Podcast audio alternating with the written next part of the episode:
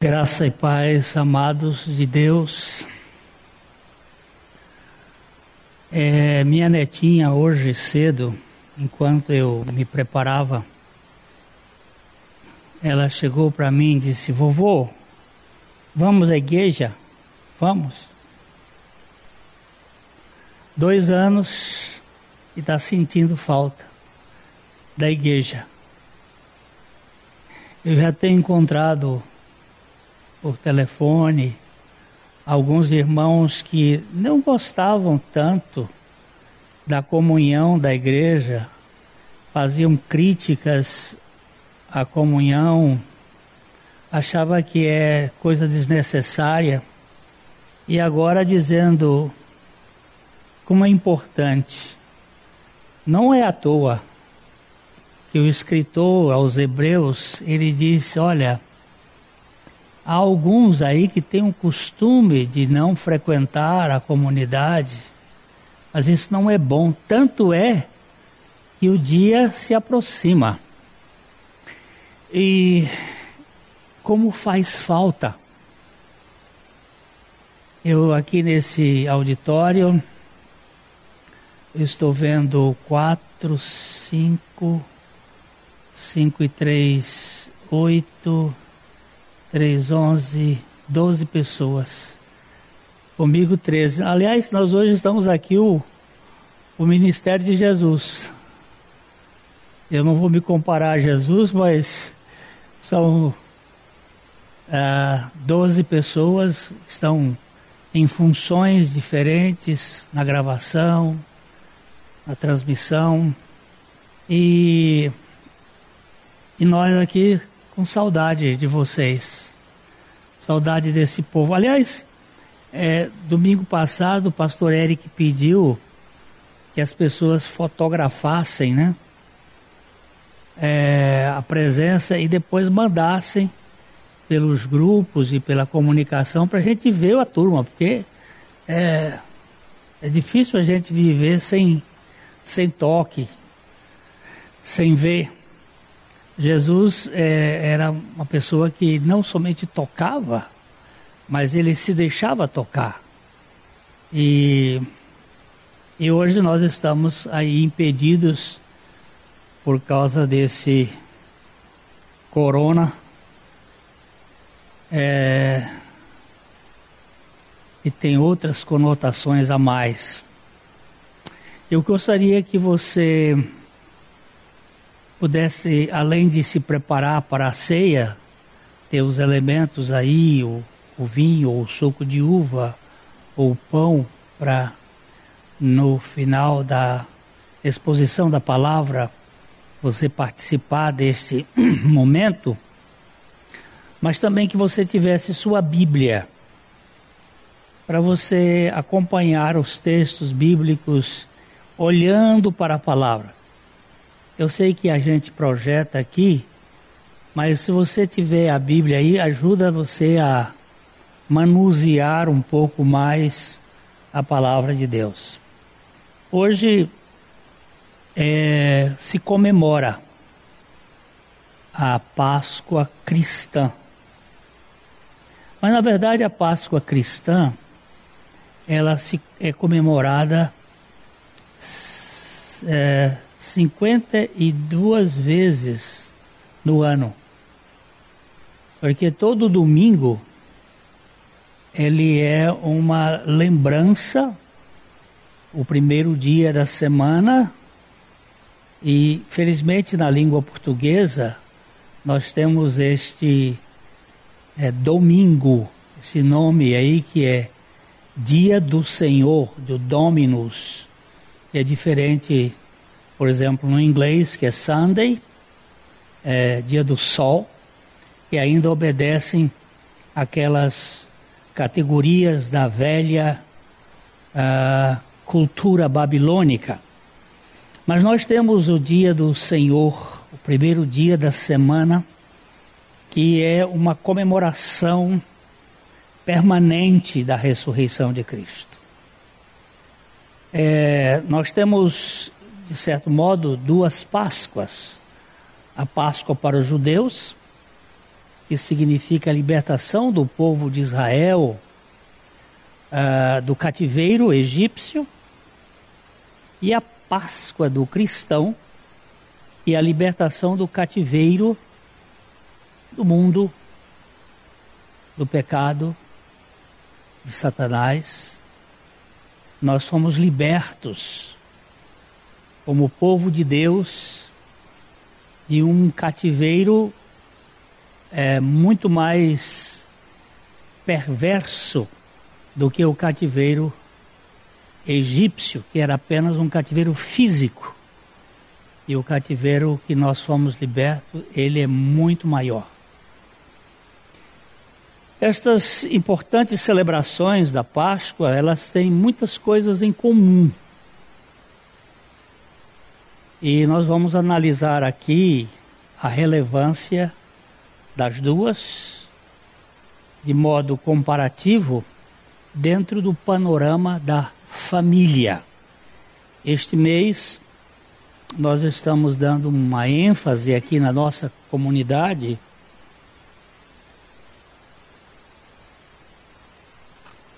sobre a família. E esta é a, a célula principal da sociedade. A Páscoa é um assunto, antes de tudo, de família. É, ainda que seja a libertação do povo de Israel do cativeiro egípcio, o povo é formado por famílias. E cada uma deveria participar ativamente em todos os processos da Páscoa. Se uma família não obedecesse à palavra de Deus através de Moisés, haveria um, uma perda para toda a nação. Uma só. Eu não sei se vocês se lembram que quando é, Corá escondeu a capa lá no, no deserto, é uma família só que escondeu. Toda a nação sofreu as consequências daquele pecado, porque o pecado de uma família, de um povo, é o pecado do povo. Quando o nosso corpo ele tem uma infecção no pé, todo o corpo sofre em consequência dessa infecção. Então, a Páscoa é, antes de tudo, um assunto familiar. A família é o primeiro objetivo, o primeiro projeto de Deus, quando ele diz: façamos o homem a nossa imagem, conforme a nossa semelhança, ele usou a palavra ali, Adam, Adamá, Adam, que é um homem coletivo, humanidade, mas que tem como característica a família. E uh, o projeto inicial de Deus é relacionamento familiar. Deus ele é ele é uno, ele é único, há um só Deus, mas ele é coletivo. Ele é o Pai, o Filho e o Espírito Santo.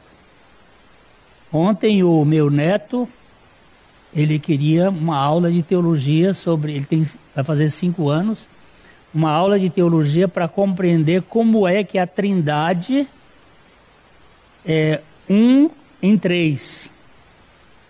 Então eu tive que explicar a ele dentro da compreensão dele e apontando, por exemplo, a água no estado sólido, líquido e gasoso.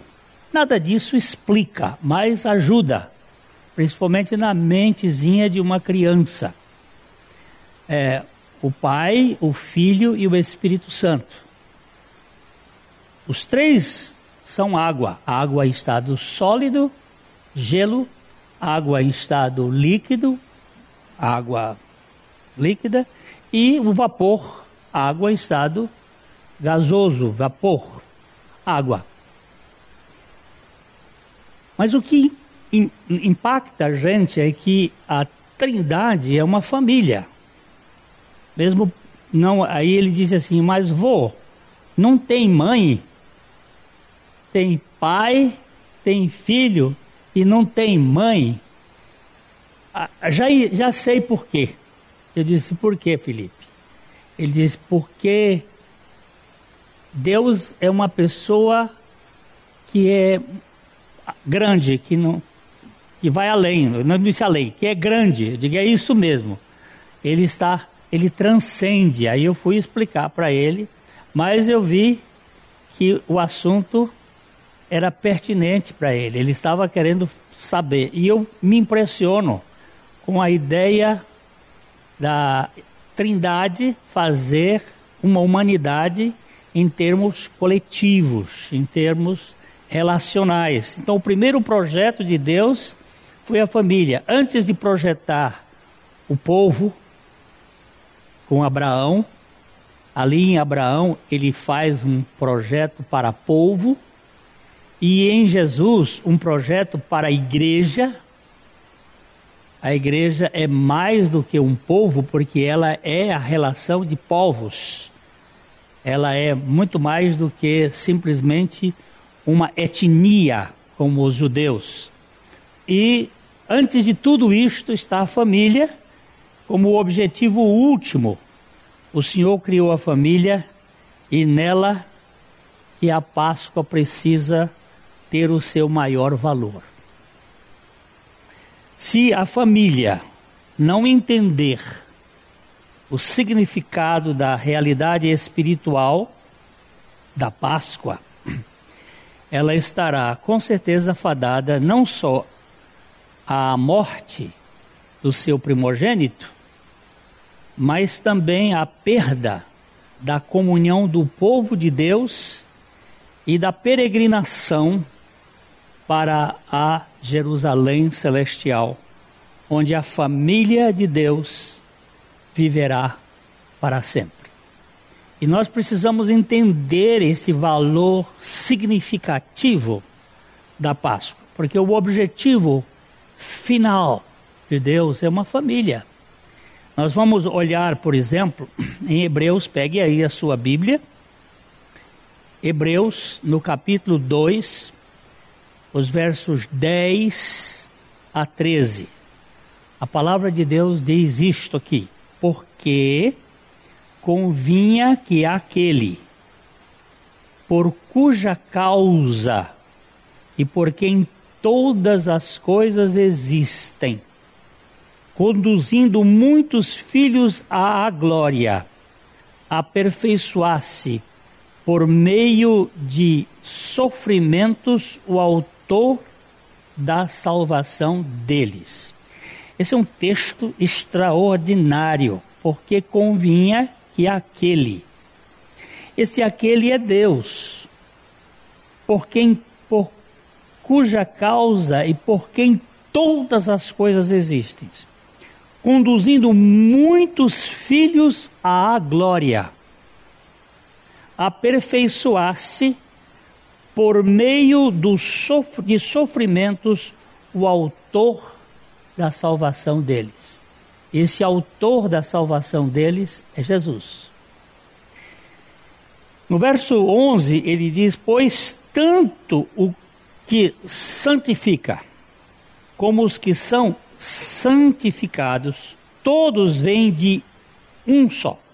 Por isso é que ele, uh, ele não se envergonha de lhe chamar irmãos Aqui é Jesus, o pai que é uma, uma família de muitos filhos.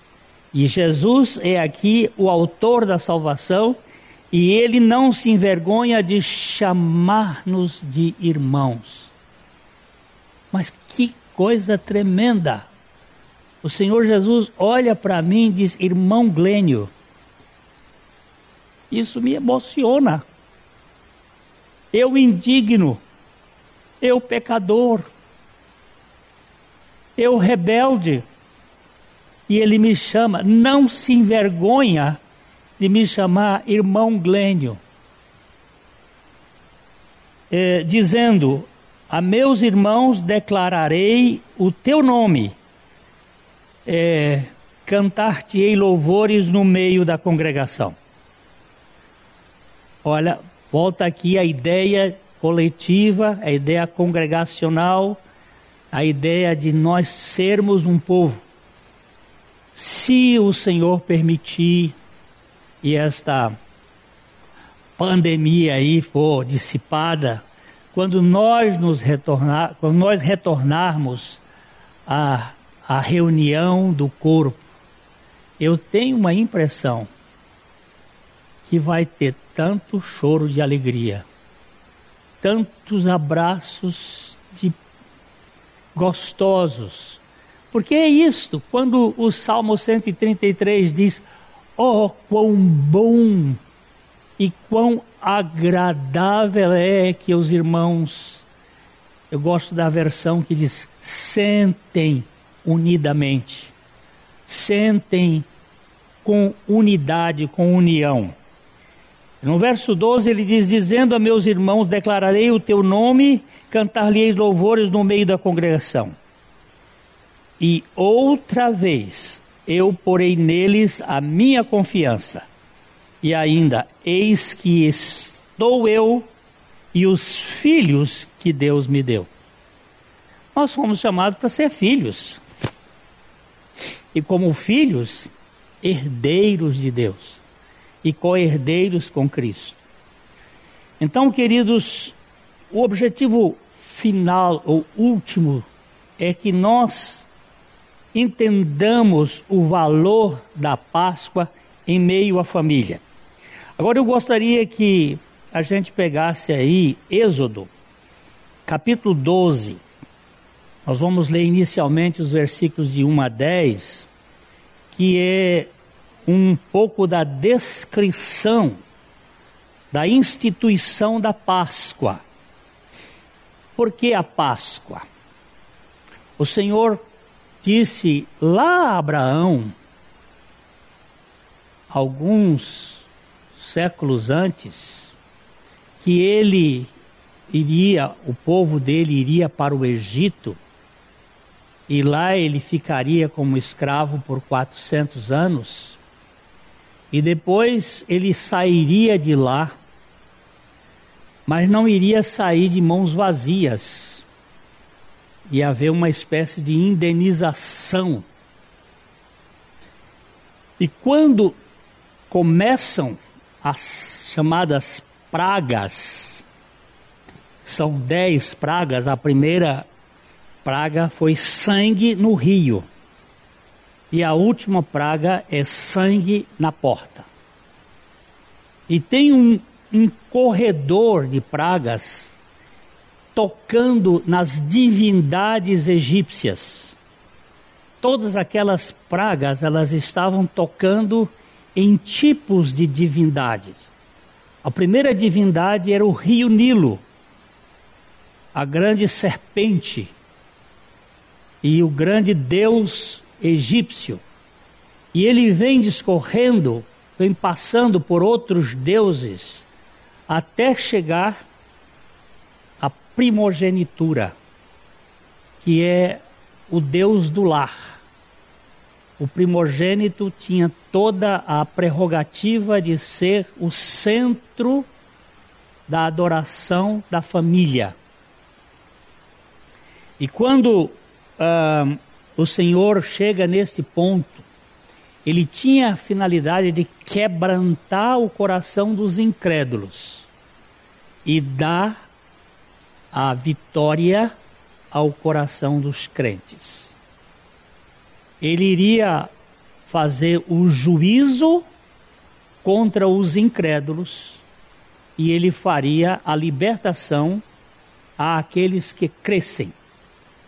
Então nós vamos ler aqui como diz o, o texto de Êxodo capítulo 12. E disse o Senhor a Moisés e a Arão na terra do Egito. É, este mês vos será o principal dos meses. Será o primeiro mês do ano, o mês de Nisan. É o primeiro mês do calendário judaico ele corresponde entre metade do mês de março e metade do mês de abril. A, dentro da coincidência do, do, nosso calendário é, justiniano. Ele disse: Falai a toda a congregação de Israel, dizendo: Aos dez deste mês, cada um tomará para si um cordeiro, segundo a casa dos pais, um cordeiro para cada família. Você vê que a, a, a Páscoa tinha como objetivo a família e a obediência da família. Porque a obediência da família vai ser a obediência da nação. Quando a família obedece, isso forma cada família, isso forma um todo. Existe um provérbio chinês que diz o seguinte: se cada um varrer a porta, a calçada da sua casa, a rua ficará limpa.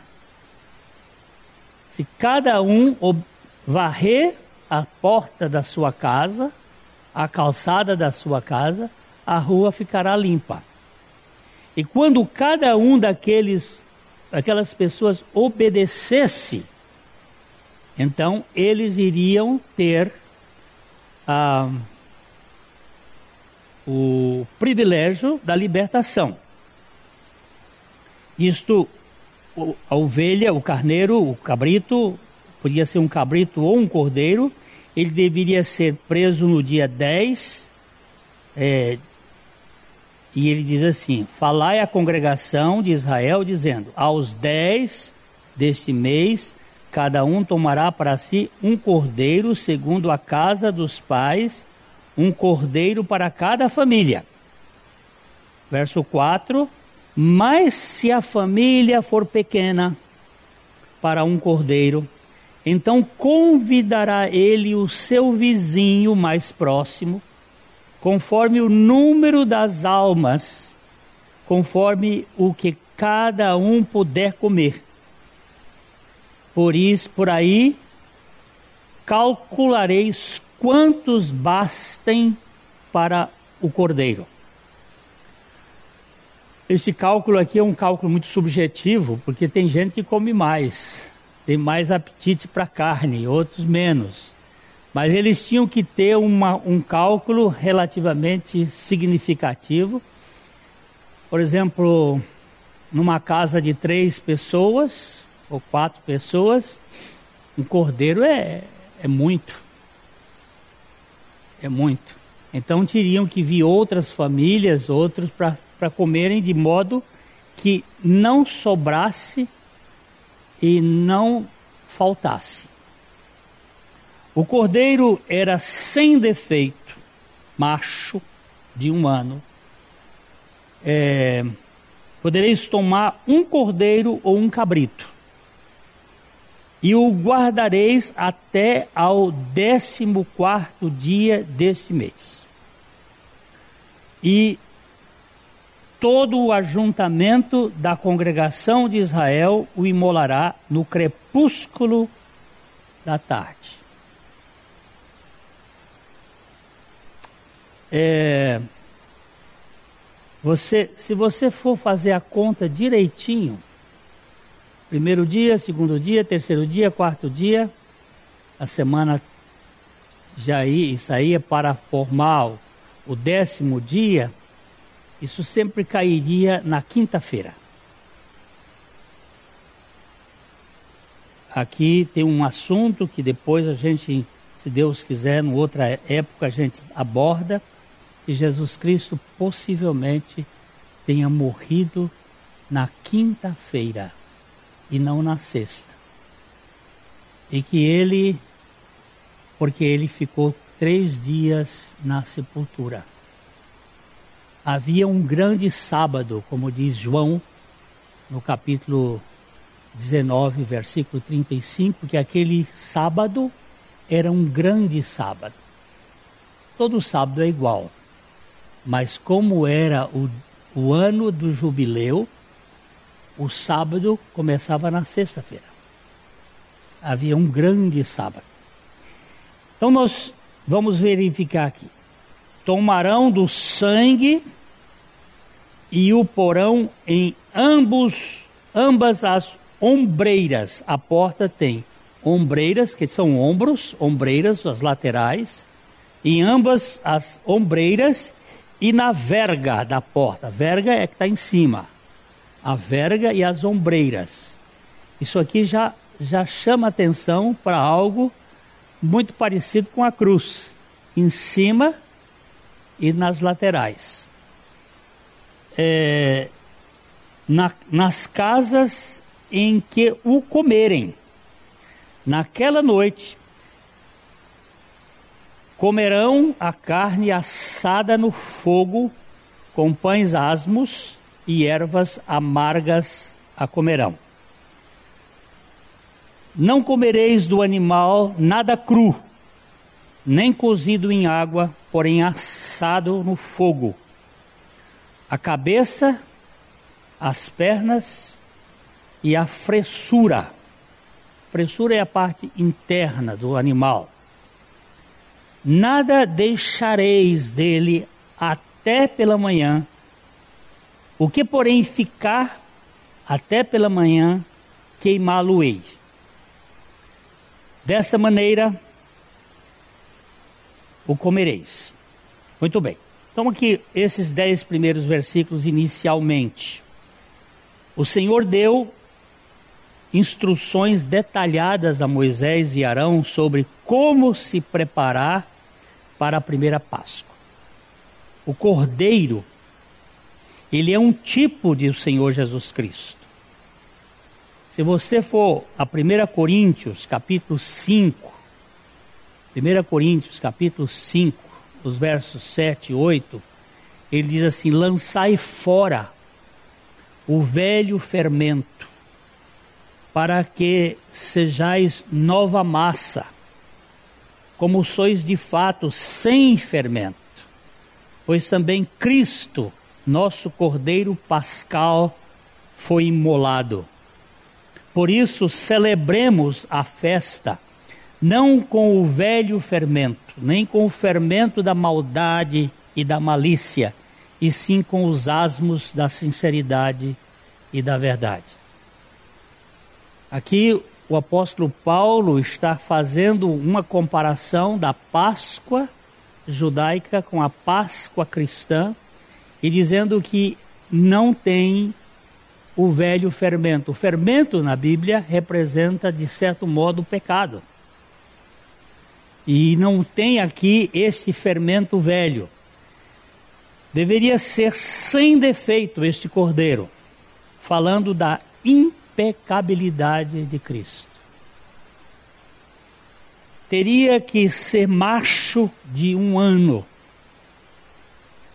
talvez sugerindo que nosso Senhor seria sacrificado no auge da sua vida física. Um cordeiro de um ano, ele está no auge do seu da sua idade. Então, quem sabe estivesse apontando para isso. É, deveria ser mantido até o dia 14 do primeiro mês, apontando para um tempo. Quem sabe os 30 anos de vida privada do Salvador em Nazaré, durante os quais ele foi testado por Deus e depois publicamente por três anos pelo escrutínio completo da humanidade. O cordeiro tinha que ser mantido em provação para ser sacrificado. E aquilo ali tinha que, se você vir, lembra do texto que nós lemos de Hebreus, que ele aprendeu a obediência pelas coisas que sofreu. O cordeiro iria passar por uma, um momento de eh, esvaziamento, de jejum por quatro dias, sem água e sem comida. Uma espécie de, de purificação. O cordeiro seria morto pela congregação de Israel. Cada família iria sacrificar o cordeiro no final da tarde. Assim como Cristo foi tomado por mãos iníquas e morto pelo seu povo, o povo de Deus, que é composto tanto de judeus como de gentios, morto no crepúsculo da tarde entre nove, entre a nona e a décima primeira hora, antes do sol se pôr. Assim como Jesus morreu na nona hora, espiando e dando a sua vida por nós. Seu sangue deveria ser aplicado nas ombreiras e na verga da porta trazendo a salvação do destruidor. Assim como o sangue de Cristo, apropriado pela fé, traz a salvação ao mundo do pecado, da morte, do eu e da libertação de Satanás. Aquele sangue daquele cordeiro lá na porta do povo de Israel, na na casa. Vamos imaginar que a minha casa não tinha muita gente, eu convidei outros irmãos para virem na minha casa para comer a Páscoa naquela noite do dia 14. Eu estando comendo aquela Páscoa, a casa daquele irmão ficou vazia, ele não precisava passar o sangue na porta. Era só na casa onde estivessem comendo o, o cordeiro. Porque estavam todos juntos. Isto dá uma ideia de compartilhamento e de comunhão. A casa vazia não precisava ter sangue, mas sim nas casas onde tivessem as pessoas. O seu sangue deveria ser aplicado nas ombreiras, assim como o sangue de Cristo é pela fé aplicado em nossos corações. O sangue da nova aliança. A carne deveria ser assada com fogo, apontando para Cristo, que seria crucificado e suportaria a ira de Deus contra os nossos pecados. É uma ideia de sofrimento, mas também uma ideia de purificação pelo fogo. Era para ser comido com pães ázimos, sem fermento, e com ervas amargas, simbolizando que Cristo é o único alimento do povo de Deus. Ele é o nosso pão, ele é o nosso alimento. Devemos viver vidas de sinceridade e verdade, sem fermento, sem malícia, sem maldade e com verdadeiro arrependimento, sempre lembrando que a amargura do sofrimento de Cristo é a nossa libertação. É por causa da morte dele que nós somos libertados de nosso da nossa escravatura. Nenhum osso do cordeiro deveria ser quebrado. Em Êxodo capítulo 12, verso 46, ele diz assim: O cordeiro há de ser comido numa só casa, da sua carne não levareis fora da casa, nem lhe quebrareis osso nenhum. Isso depois a gente vai verificar que quando ah, ah, foram pedir a Jesus, os judeus foram pedir a Pilatos para quebrar os ossos, porque uma pessoa que ficava na cruz, ele podia ficar muitas horas e até dias. A morte era muito lenta. Mas como aquele dia era o dia da preparação, eles e no sábado não podia ter não podia ter é, cadáver pendurado no madeiro. Vocês lembram que em Deuteronômio ele diz que nenhum cadáver poderia passar a noite pendurado. Para os judeus era imundo. Eles foram pedir e quando eles descobriram que quebraram as pernas de um dos, dos ladrões, quebraram do outro, quando chegaram para Jesus, ele tinha morrido. E o soldado ainda deu uma estocada nele, e foi onde saiu sangue e água, os últimos, mas ele já tinha, já tinha morrido. Porque Jesus Cristo morreu por anemia, anemia profunda o sangue dele todo foi derramado e caiu no pé da cruz.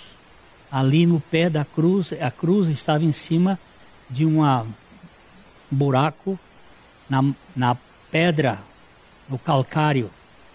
E o sangue de Cristo não coagulou. Ele não tinha o princípio da morte.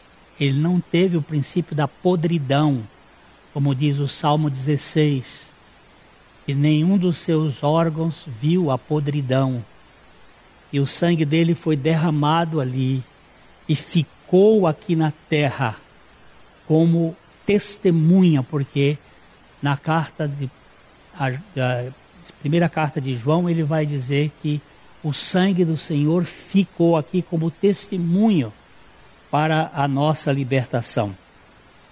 É, nenhum osso deveria ser quebrado.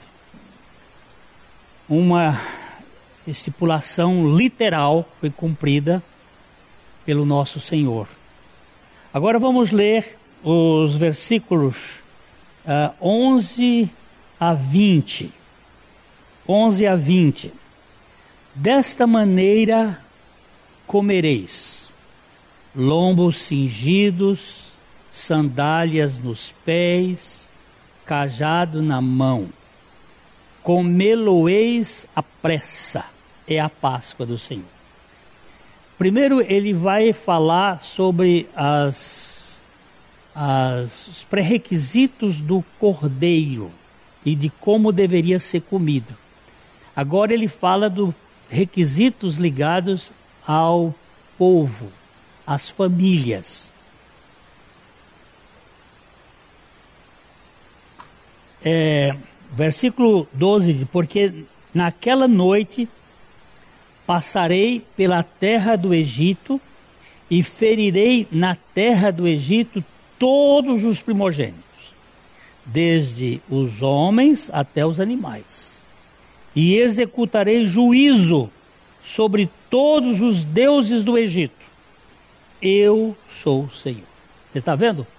É, um, é uma uma, um juízo contra a idolatria egípcia. Deus está dizendo aqui que naquela noite ele passaria pela terra do Egito todo e feriria a terra do Egito toda, tanto de homens como de animais. Foi uma mortandade generalizada.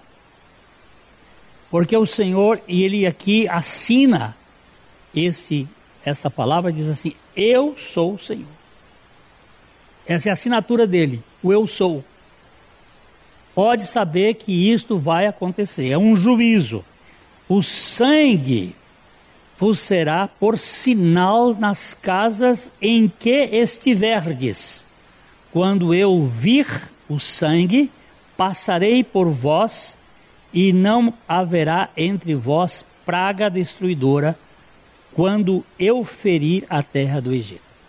A palavra Páscoa tem esse sentido, passar, passarei, passarei. Quando? Quando eu chegar na porta da casa e o sinal estiver lá. Que sinal é este? O sangue. E se eu não crer e não resolver não, não colocar? Vou sofrer as consequências. A Bíblia não, não nos conta se houve algum judeu que não fez isso. Não nos conta. Tem gente que supõe que pode ter acontecido porque pode, porque tem gente que não crê porque não crê. Aquela é história. Se há governo, sou contra. E eles são são realmente incrédulos por natureza. Mas a Bíblia não nos conta isso e eu não tenho direito de supor. Agora, versículo 14. Este dia vos será por memorial, e o celebrareis com solenidade ao Senhor nas vossas gerações, e celebrareis por estatuto perpétuo. Vai acontecer nesse dia um acontecimento e vocês vão depois lembrar. Assim como nós vamos fazer daqui a pouco, a ceia é um memorial, é uma lembrança. Assim como foi a lembrança de Israel com aquele sangue e, e eles tinham que comer pelo resto da vida cordeiros com ervas amargas, aqui nós comemos o pão e o vinho como símbolo da morte do nosso Senhor Jesus. Esse dia vos será por memorial. É, sete dias comereis pães asmos. Logo ao primeiro dia tirareis o fermento das vossas casas, pois qualquer que comer coisa levedada desde o primeiro dia até o último dia, essa pessoa será eliminada de Israel. Que cuidado é este do Senhor? Ele não quer misturar o pecado do mundo, os conceitos do mundo. Olha que um pão levedado é mais gostoso.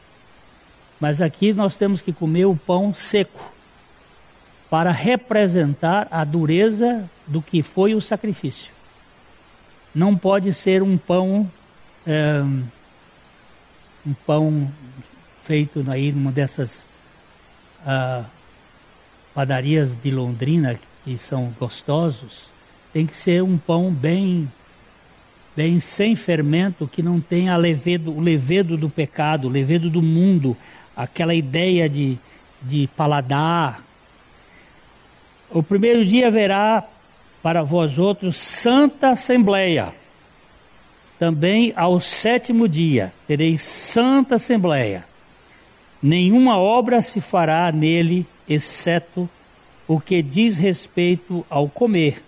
Somente isso podereis fazer. Durante essa semana de sete dias não tem trabalho, tem descanso, tem um tempo de congregação, de comunhão.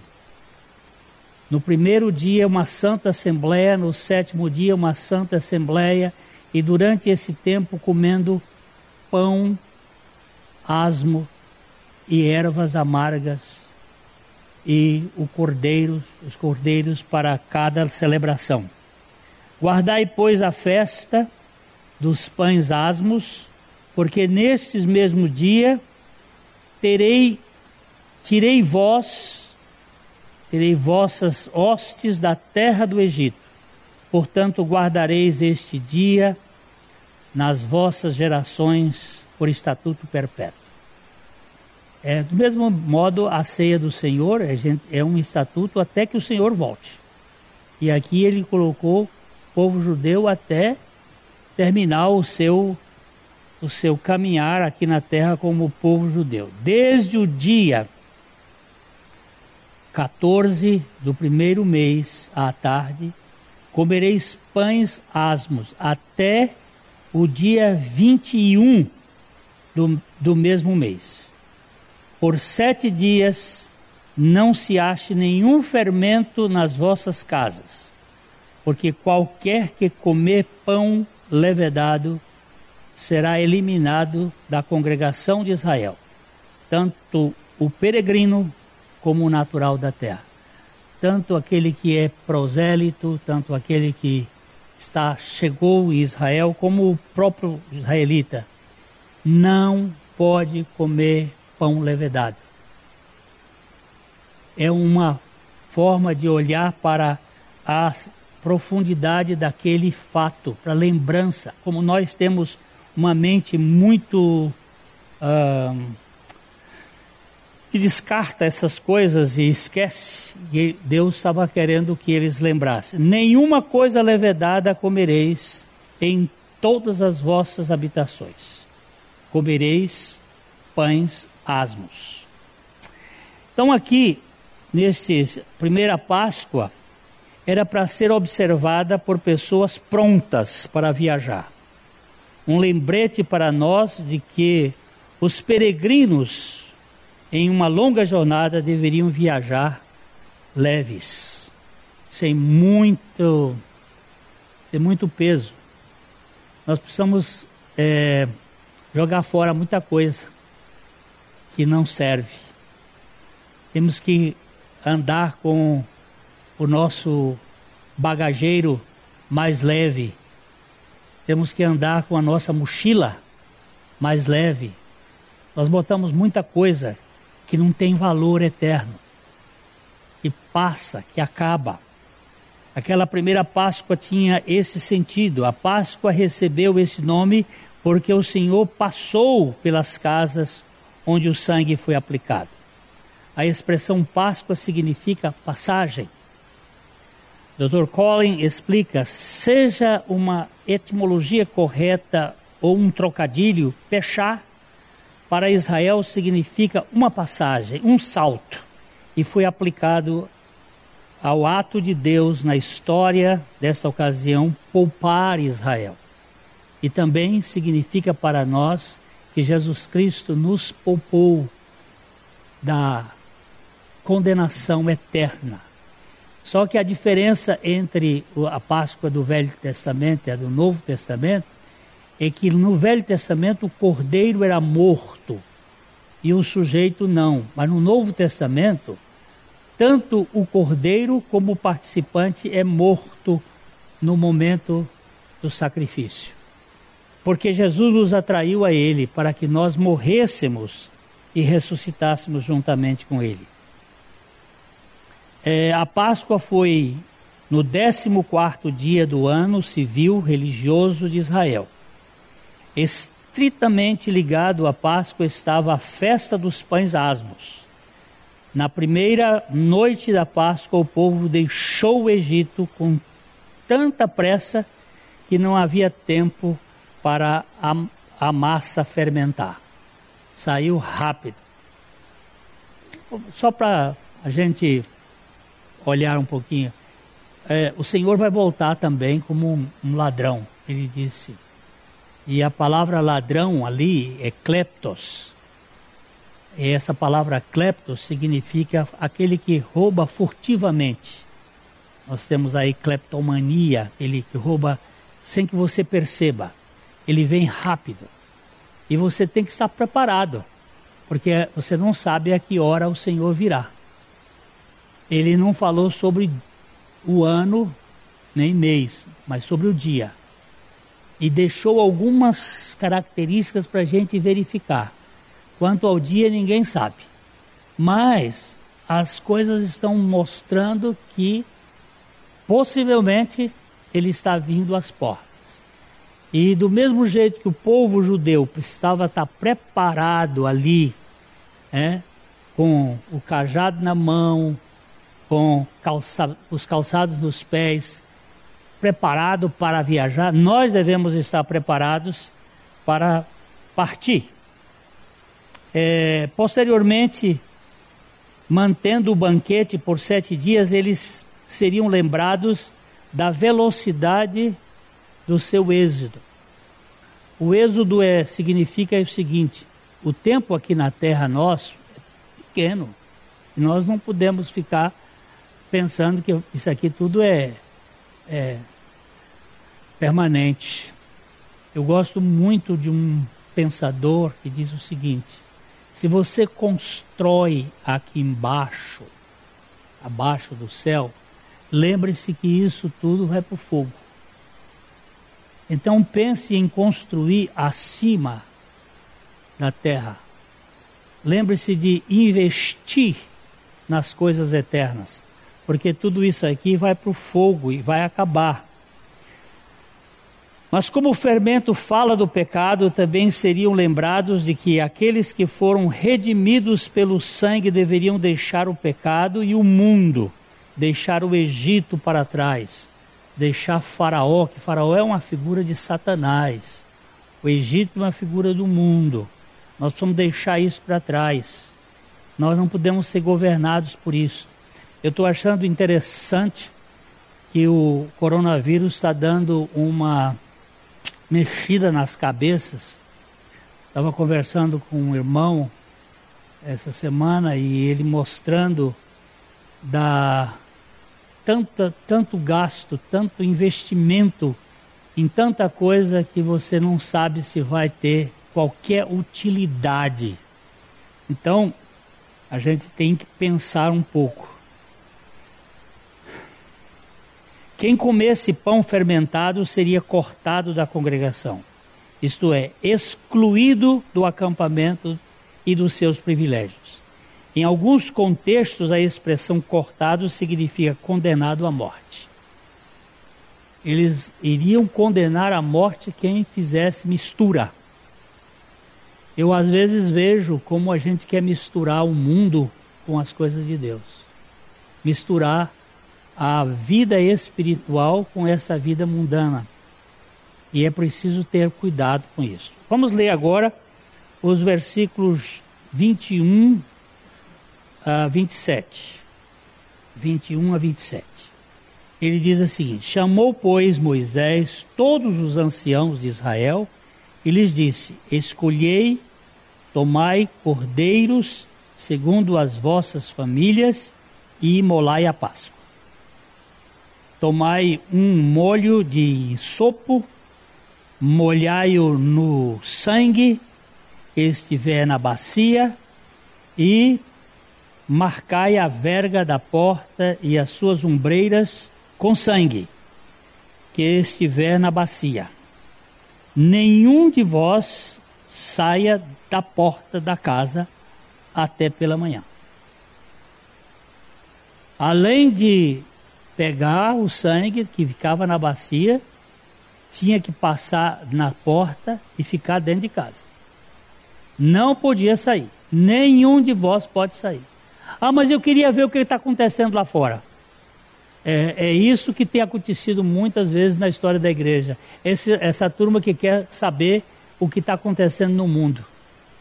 E, e vem as tragédias. Então fique lá dentro fique guardado pela ordem do Senhor. Versículo 23 diz: Porque o Senhor passará para ferir os egípcios, quando vir, porém, o sangue na verga da porta e em ambas as ombreiras, passará o Senhor àquela porta e não permitirá ao destruidor que entre na vossa casa para ferir. Guardai, pois, isto por estatuto para vós outros e para vossos filhos para sempre. É um, e uma vez dentro do, da terra que o Senhor vos dará, como tem dito, observai este rito. Aí ele está mostrando já para o futuro. Quando vocês saírem daqui, vocês vão passar 40 anos no deserto. E quando chegar lá na terra, que vocês entrarem lá, vocês comecem a verificar, observem este rito, observem isso, porque isso vai falar profundamente a experiência de cada um de vocês. Quando vossos filhos vos perguntarem que rito é este, respondereis: é o sacrifício da Páscoa ao Senhor, porque passou por cima da casa dos filhos de Israel no Egito, quando feriu os egípcios e os e livrou as nossas casas. Então o povo se inclinou e adorou. Preste bem atenção o que aqui eles ouviram as instruções. Primeiro as instruções do cordeiro, depois as instruções do povo, de como eles deveriam fazer. E depois que eles fizeram isso, eles se inclinaram e adoraram. E em seguida, o versículo. Ah, vamos dar aqui o. Moisés passou as instruções aos anciãos, aos pais de famílias, detalhadamente, que era para borrifar o sangue. Eu, eu entendo que aquela aquele ensopo, aquela, aquele galho molhado, ele é parecido com a fé. Eles tinham que molhar, aquilo era concreto. Molhava, molhava, molhava, e aquele, aquele pacote, aquele. É, como é que chama? O, o molho, molho de, de, de ensopo, ele é parecido com a fé. Com a fé eu passo o sangue. Eu exerço isto. O sangue do cordeiro. Eu já contei para aqui, para nossa igreja, que uma vez Deus estava me usando para tratar com um rapaz, até neto de pastor. E esse rapaz estava numa vida, um problema muito sério. E Deus estava me usando com ele e de repente ele entrou numa crise, uma espécie de possessão maligna. Ele caiu no chão, no gabinete, ele enrolava, ia para lá, ia para cá, fazia um, como se fosse um, um tapete que enrolava e depois desenrolava. E eu fiquei ali esperando um pouco, e de repente ele se levantou e veio direto ao meu pescoço e pôs as mãos ao redor do meu pescoço e ele tremia olhando para mim, aquele olhar bem é, maligno, e ele dizia: Eu não posso te matar porque tem sangue. Tem sangue. Mas que sangue é esse que tinha? Lógico, o sangue passado lá em Israel era concreto o sangue passado hoje é pela fé. Nós cremos no Senhor. E no versículo é, 28 e 29, aqui nós ter, terminamos esses versículos, ele diz o seguinte. É,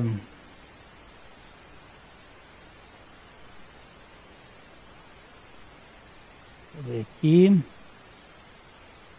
28 e 29. É, e foram os filhos de Israel e fizeram isto, como o Senhor ordenara a Moisés e a Arão, assim fizeram. O que significa isso aqui? Obediência, fé. Fizeram como ele havia ordenado. Mas eu não creio que vai ser acontecer isso. O problema é seu. A palavra de Deus diz e a palavra de Deus não vai tentar provar você. E aconteceu que à meia-noite feriu o Senhor todos os primogênitos na terra do Egito, desde o primogênito de Faraó, que se assentava no seu trono, até o primogênito do cativo que estava na enxovia, e todos os primogênitos dos animais. Prestou atenção nisso? Todos os primogênitos, tanto de Faraó, seria o futuro rei, até o do servo mais simples, do cativo mais simples. E ele diz assim que estava na enxovia. Enxovia é uma casa de moradia humilde, um abrigo, uma meia, meia casa, meia água, todos, todos morreram. Não houve um que escapasse. E levantou-se Faraó de noite, ele e todos os seus oficiais e todos os egípcios, E fez-se grande clamor no Egito, pois não havia casa em que não houvesse morto. Só o povo de Deus não, não sofreu as consequências. Então, meus queridos, Páscoa. Primeira Páscoa, libertação do povo de Israel do Egito. 430 anos viveu aquele povo ali muitos anos como escravos. Depois da morte de José, um faraó novo apareceu e aí o povo ficou debaixo da escravatura, assim como muitos cristãos vivem debaixo da escravatura do mundo. E o Senhor liberta o povo no último sinal de sangue, o sangue do Cordeiro. E nós ganhamos a nossa libertação pelo sangue do Cordeiro. Lá no livro de Apocalipse, no capítulo 12, eles, ele descreve que os cristãos venceram a Satanás por causa do sangue do Cordeiro e em face da própria morte não amaram a sua vida. Nós temos um Salvador que cuida das nossas famílias, mas nós precisamos crer e obedecer aquilo que Ele está ordenando. Que Deus nos conceda a graça de sermos simples como as pombas e prudentes como as serpentes. Simples para crer no que a palavra de Deus está dizendo. Graças a Jesus Cristo que assumiu a nossa causa e morreu a nossa morte e que ressuscitou para ser a nossa vida.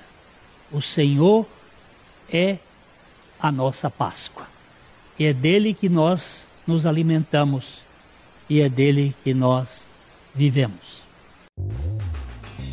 A Livraria PIB Londrina procura selecionar cuidadosamente seus títulos e autores a fim de oferecer um conteúdo alinhado com o Evangelho de Jesus Cristo bíblias, livros de teologia, devocionais, literatura infantil, biografias, comentários bíblicos e muito mais. Dispomos também de um acervo de CDs e DVDs das mais de 5 mil mensagens ministradas na primeira Igreja Batista em Londrina. Visite a Livraria PIB Londrina e conheça ainda mais. Livraria PIB Londrina, de segunda a sexta, das 13h30 às 18 horas endereço na Avenida Paraná, 76A, próximo ao Calçadão, bem no centro de Londrina. Ligue para 3372 8921 ou acesse o site www.livrariapiblondrina.com.br.